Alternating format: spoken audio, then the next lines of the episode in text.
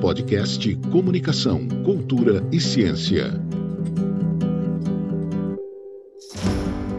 Olá, esse é o primeiro podcast Agro é Negócio de Mulher. Eu sou Júlia Munhoz, mestranda do programa de pós-graduação em Estudos de Cultura Contemporânea, o ECO, da Universidade Federal de Mato Grosso.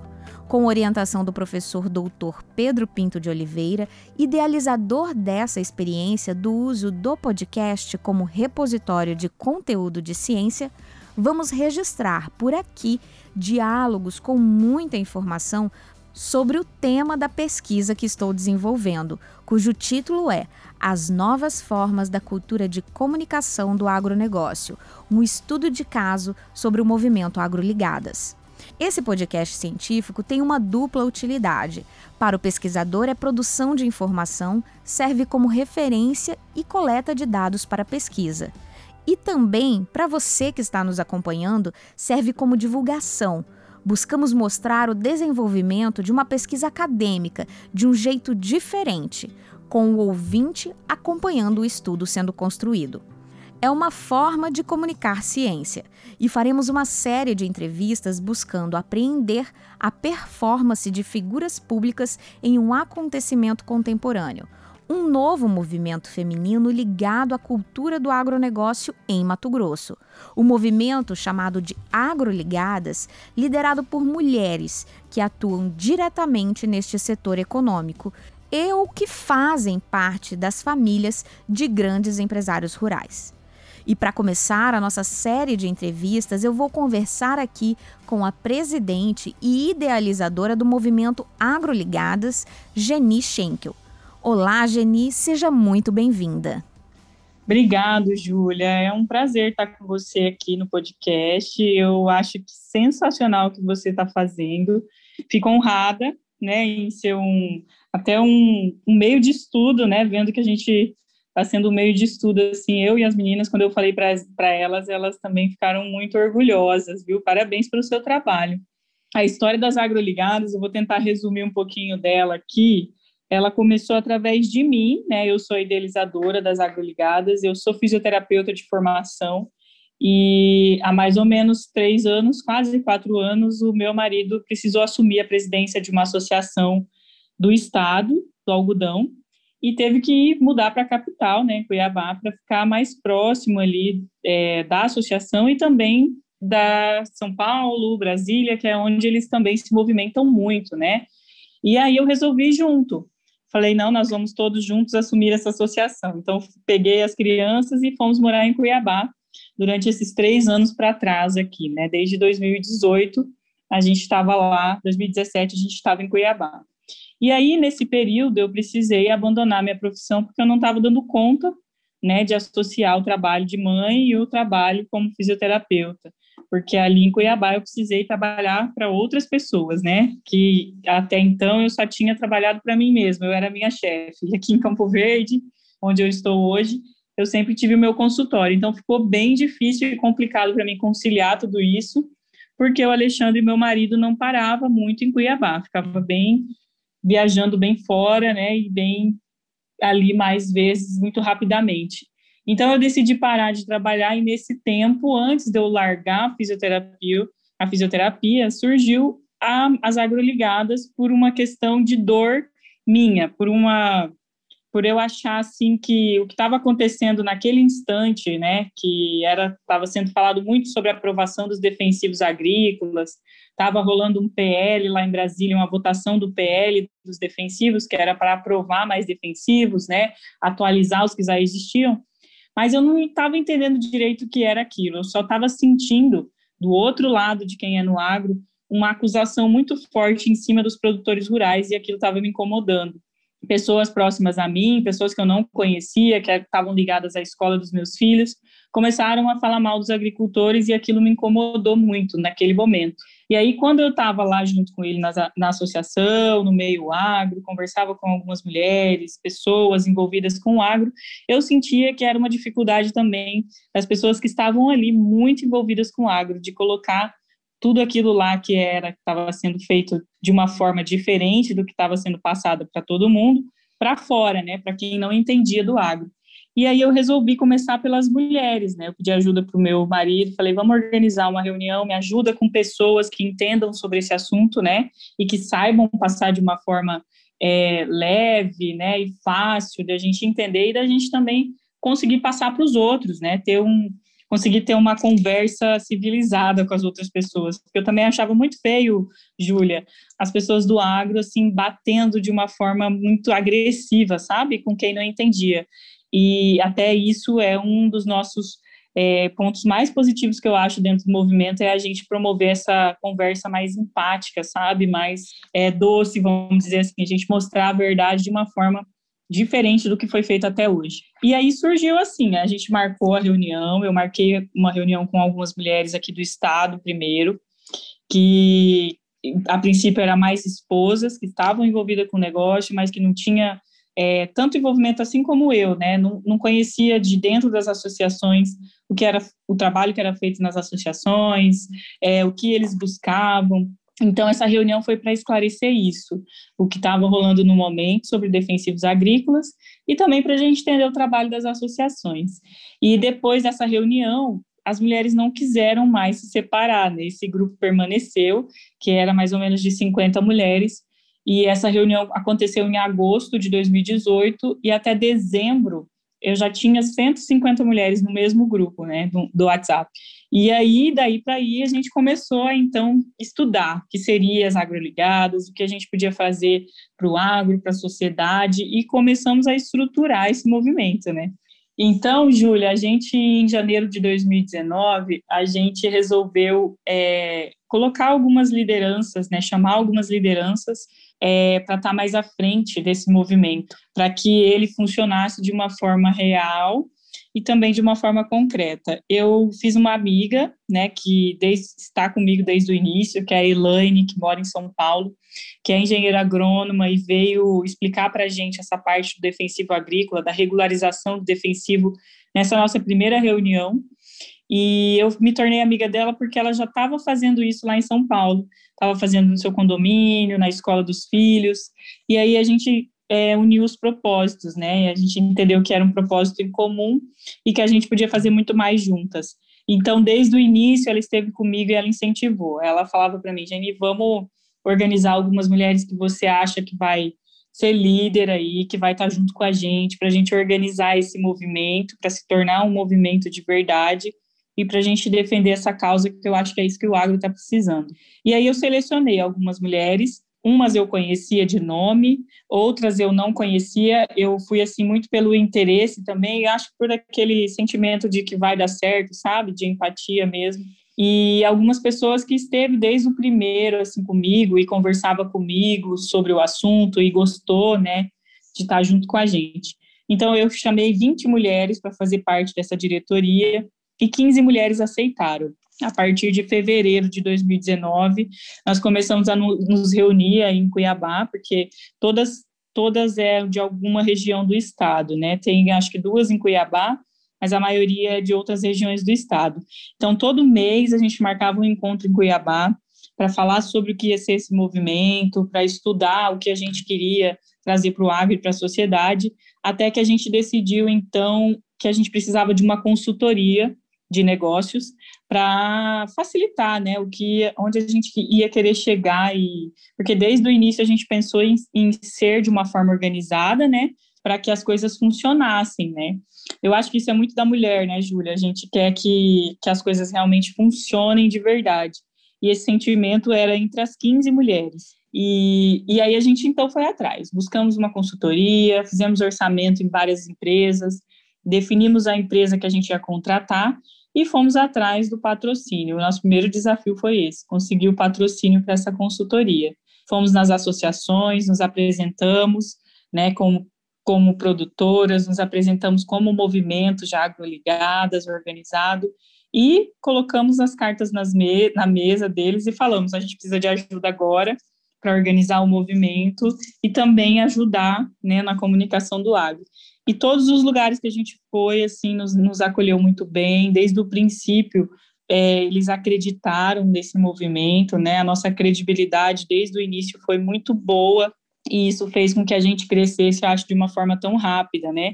Dentro do estado e fora também do estado. A gente passou de fevereiro a julho fazendo essa consultoria de negócios e dali a gente já saiu com a marca que você conhece, né? Com produtos agroligadas, com ações desenvolvidas, nosso primeiro dia de campo feito aqui em Campo Verde.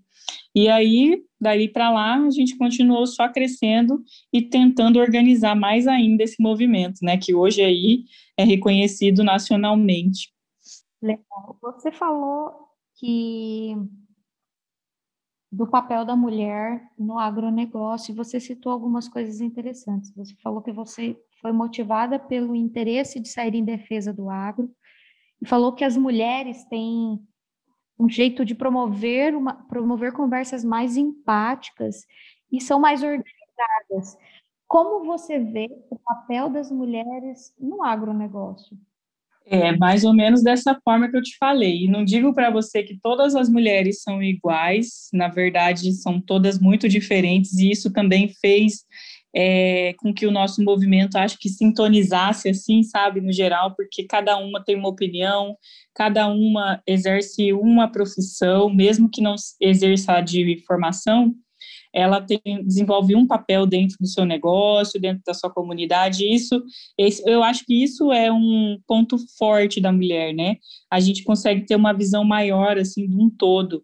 E aí, com a nossa organização, a gente consegue participar de movimentos como esse, desenvolver o nosso trabalho de uma forma bem organizada, participar de ações, né, relacionadas à comunidade.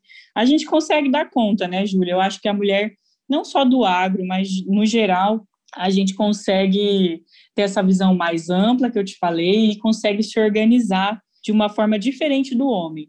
Não que a gente seja melhor que ele, e a gente sempre fala isso, a gente é um complemento.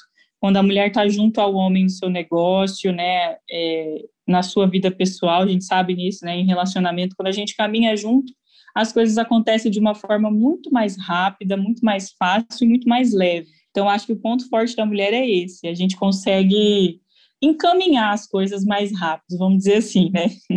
Geni, antes mesmo de idealizar o movimento e depois desse período de atuação já como agroligada, em quais momentos você se deparou com a cultura do mundo rural, onde surge aquela ideia de que isso é coisa de homem? Ah, no começo a gente a gente assim passou, não que foi assim forte, sabe, Júlia? Então a gente sim ouviu muitas, vamos dizer assim, que isso não ia virar nada, né? Que era só mais uma reunião de mulheres e tal. Eu acho que relacionado ao movimento a gente ouviu muito isso no começo e isso fortalecia a gente, né? Cada vez mais. Acho que a gente queria sempre provar que não era isso, que era o contrário. Tanto que a gente conseguiu isso muito rapidamente. Desde o início eles perceberam, né?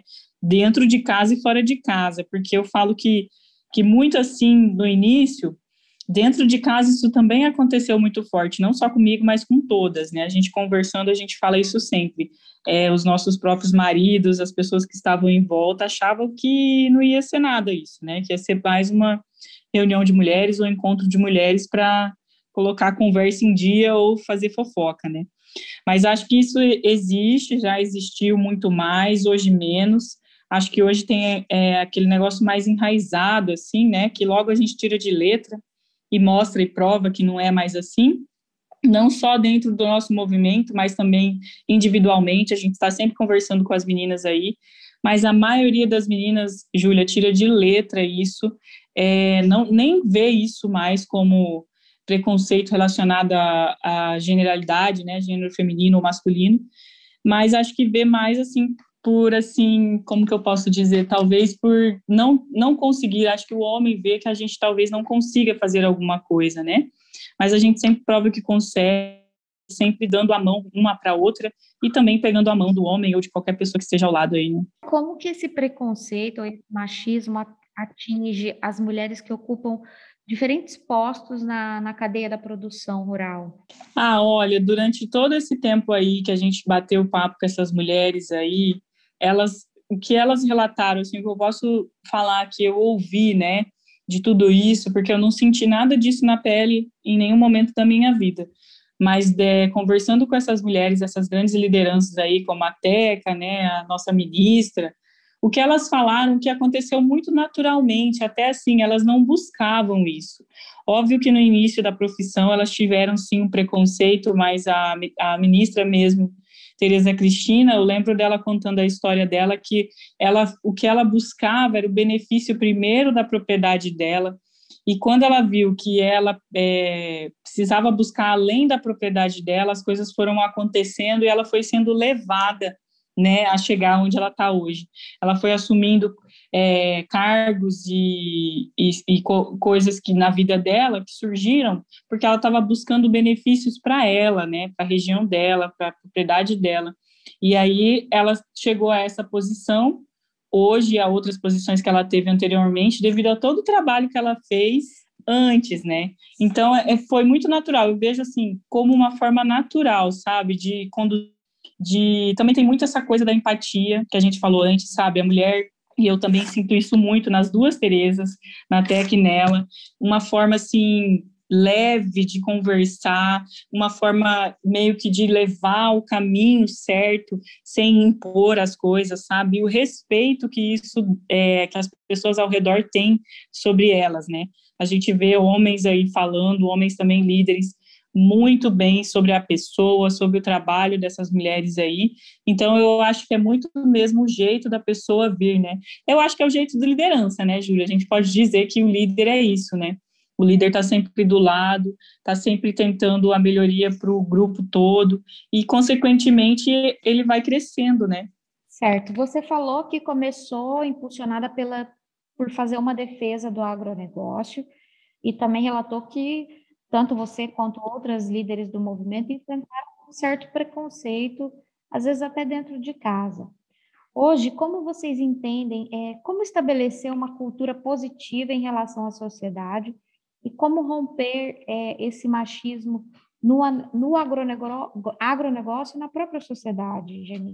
Eu acho que a gente rompe comunicando de uma forma empática, mostrando realmente o que acontece. E a gente prega muito isso dentro do movimento. Você tem que mostrar o que acontece dentro da sua propriedade, porque o que acontece é a verdade e o que a gente faz dentro da propriedade, a gente faz corretamente. A gente não prejudica o meio ambiente, a gente não não pensa em usar mais defensivo agrícola, de forma nenhuma a gente pensa em fazer o mal, né, para outra pessoa até porque nós também somos consumidores aqui do outro lado, né? Então eu acho que a gente deve mostrar sim, mostrando a verdade, mostrando mesmo como que é que a gente planta, como que a gente colhe lá na fazenda, e isso a gente ganhou uma força muito grande com essas mulheres aí, que hoje são mais de 500 mulheres, né, Júlia, que a gente tem dentro do movimento. Então, se todas as mulheres fizerem isso que eu estou te falando, mostrar a verdade, conversar com propriedade sobre o assunto do agro com uma pessoa, que não é do agro já vai fazer muita diferença. Então, se todo mundo usar a sua rede social, né, nos eventos que forem, conversar, trazer para perto, mostrar princípios, né, onde for, a gente conseguir pro propagar isso de uma forma empática, segurando na mão, trazendo para conhecer, a gente consegue isso aí, a gente consegue quebrar esse preconceito, quebrar isso aí. Lógico que é um trabalho de formiguinha, mas a gente sabe que a gente junto consegue, né, ir longe. Então é isso que a gente quer. Esse trabalho de, formiguinha que você fala entre romper os preconceitos com o agronegócio, desde que vocês se transformaram no movimento que vocês são hoje, agroligadas, você fala muito de romper os preconceitos com o agronegócio. Hoje vocês também pensam romper os preconceitos contra a, relacionados à participação da mulher líder dentro do agronegócio? Isso também se tornou uma, uma bandeira? Não, a gente sempre falou que a gente não ia defender essa bandeira, sabe? De colocar a mulher lá em cima ou de achar que a gente está sendo injustiçada de alguma forma, até porque eu acho que a gente tem que conseguir isso por mérito, sabe? Pelo nosso trabalho e pela nossa vontade. É aquilo que eu te falei, eu acho que todo o trabalho que a gente vem desenvolvendo vai colocando você ou lá na posição de líder ou não, ou na posição de trazer essa líder para cá. Lógico que a gente vai empoderando essas mulheres com conteúdo, com formação, com treinamento, porque a partir do momento que eu ofereço um, um treinamento de como se comunicar, né, que a gente também coloca isso muito forte dentro do movimento, a gente tem que ensinar essa mulherada a se comunicar, é, a falar de uma forma correta, a como mostrar, né? Porque não é só mostrar, a gente precisa ensinar como fazer isso. Então, lógico que tudo isso pode despertar aí a liderança de uma mulher e, e fazer com que ela seja um dia se torne até uma referência aí política ou não, né? A gente coloca também, Júlia, é, hoje a gente tem 17 núcleos agroligadas espalhados no estado e fora do estado. Então, a gente, a primeira coisa que a gente coloca na nossa reunião é para esses núcleos, essa coordenação do núcleo, procurar sindicato rural, prefeitura, secretaria de educação, as lideranças do seu estado, do seu município, é, não lideranças, né, as, as lideranças governamentais, vamos dizer assim, do seu município, para quê? Para elas falarem, ó, oh, existe agroligadas, nós estamos aqui para fazer promover ações né, relacionadas à educação e à comunicação. Nós queremos entrar dentro dos eventos que já existem na cidade para mostrar o agro. Então, a ideia é essa, sabe? Olha só como que é a comunicação que a gente quer fazer. A gente quer falar, estamos aqui, segura na nossa mão, que o que tiver de errado aí, nós queremos ser a referência do agronegócio, da comunicação do agronegócio aqui na região. Então, é isso que a gente está fazendo com essas mulheres. E por que não daí, né, a gente já tem visto isso aí com esses núcleos que a gente tem trabalhado, sair uma liderança do seu município, do seu estado e até uma liderança aí do nosso país, né? Igual a nossa ministra Tereza Cristina, ou até mais que isso, né? Então é, é isso. Eu acho que não tem que ser forçado, a gente não tem que impor nada, a gente tem que vir trazendo, construindo, e aí sim, se surgir, óbvio que a gente vai estar lá para levantar essa mulher e colocar ela mais ainda para frente. Dentro de que você falou dessa dessa forma de fluir sem forçar uma liderança. No período eleitoral do ano passado, vocês fizeram uma live falando sobre a participação das mulheres na política.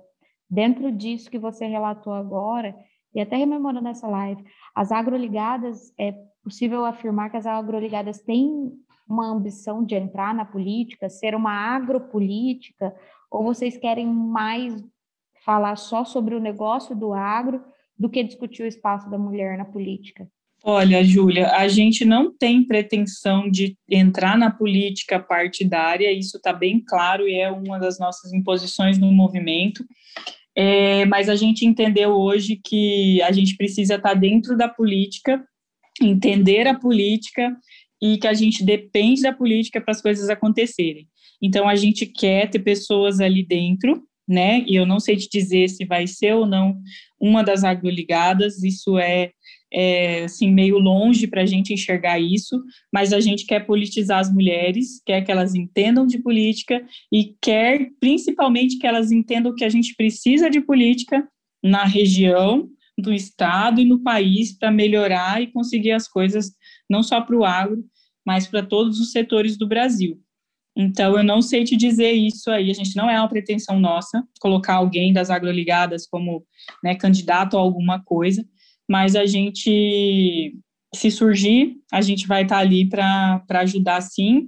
E eu acho que principalmente, sabe, até relacionado a essa live que a gente fez, a gente precisa é, estudar mais sobre a política, entender o papel de cada governante, de cada político que tem dentro da nossa cidade, do nosso estado, do nosso país, para a gente fazer parte, porque as mulheres hoje elas são assim colocadas para cumprir cota, né, dentro da política.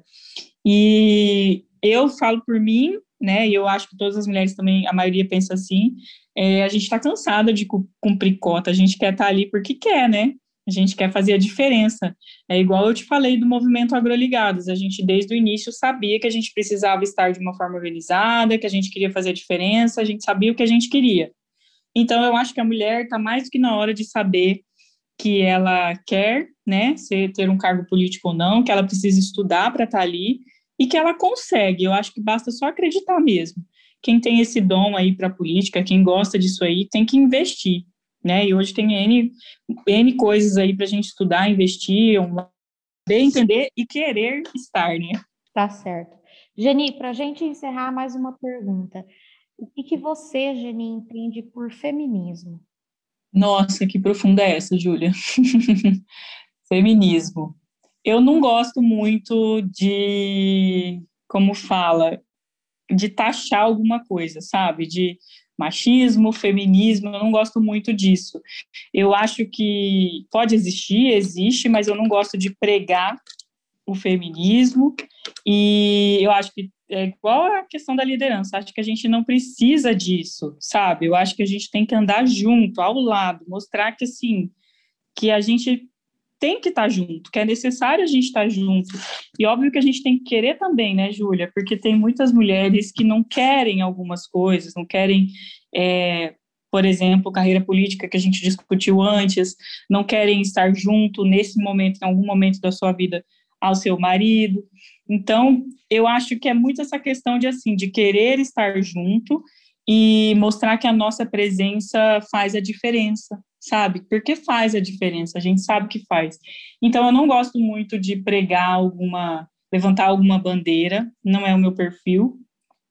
É, não, não condeno, mas eu acho que a gente não precisa desse de, de levantar bandeira nenhuma, não. Legal. Geni, muito obrigada pela sua participação no podcast Agronegócio de Mulher e todas essas informações vão contribuir nesse processo de pesquisa científica. De nada, Júlia, foi um prazer, como eu disse, pode contar sempre com a gente aí. Somos parceiras, né? E, e boa sorte aí para sua pesquisa, para o seu trabalho e para o podcast também.